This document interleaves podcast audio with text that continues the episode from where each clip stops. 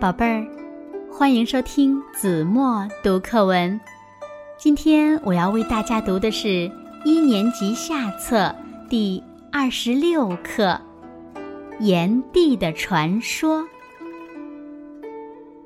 很久很久以前，人们还不会种庄稼，完全靠采野果和打猎来充饥。一天。炎帝见一群鸟衔着金灿灿的稻穗飞来，它们停在一块平地上，啄食稻穗上的谷粒。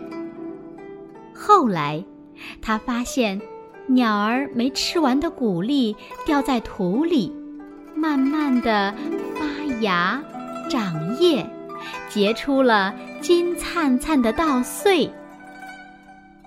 炎帝。采集谷粒，种在地上，还常常给它们浇水。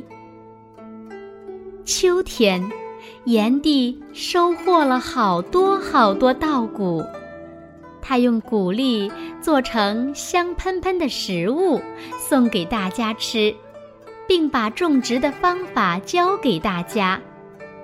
从此，人们生活有了保障。大家都非常感激他，尊敬的称他为神农。